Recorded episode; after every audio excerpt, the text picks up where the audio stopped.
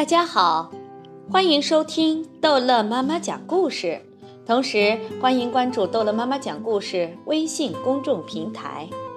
今天，逗乐妈妈要讲的是罗莎琳和小鹿。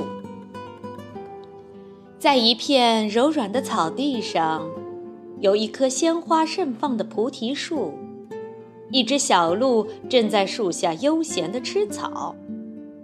小女孩罗莎琳躺在草地上睡着了，夏日的微风轻轻地吹拂着她的脸。突然，一个年轻的猎人带着一只猎狗从树林中走出来，把小鹿吓跑了。罗莎琳醒来后发现小鹿不见了，着急地哭了起来。猎人赶紧带着他的猎狗去寻找。在很远很远的一座城堡里，住着一位老国王。这天，他正在花园里采摘苹果，突然看到一只小鹿跳过栏山闯了进来。国王很喜欢小鹿，命人打造了一个金闪闪的黄金笼子，把它关了进去。国王和王后为了小鹿准备了很多的美食。可小鹿就是不肯吃，因为它非常非常想念它的朋友罗莎琳，想马上回到菩提树下。国王无计可施，只好贴出告示，悬赏一袋金币给能让小鹿吃东西的人。人们带着各种各样的美食从四面八方赶来，但小鹿依然什么都不肯吃。不久。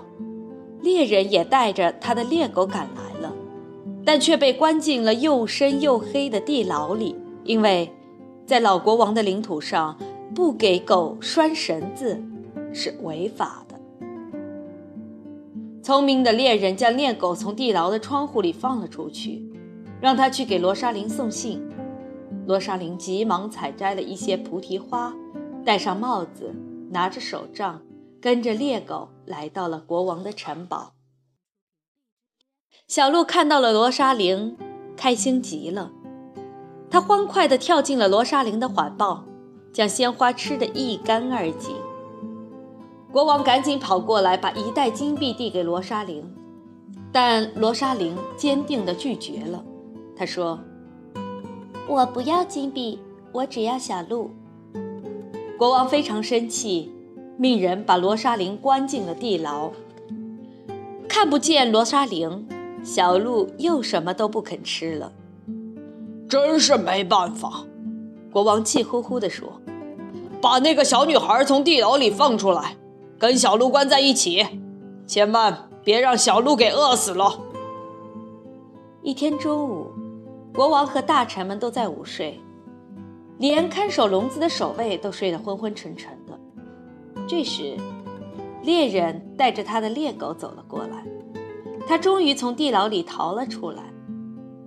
猎人迅速撬开笼子上的锁，带着罗莎琳和小鹿逃跑了。在开满鲜花的菩提树下，猎人吹奏起欢快的乐曲，罗莎琳和小鹿伴着音乐跳起舞来。夏日的微风轻轻地吹拂着他们，每个人的心里都高兴极了。好了，这一集的故事就讲到这儿结束了。孩子们，欢迎继续收听逗乐妈妈讲故事哟。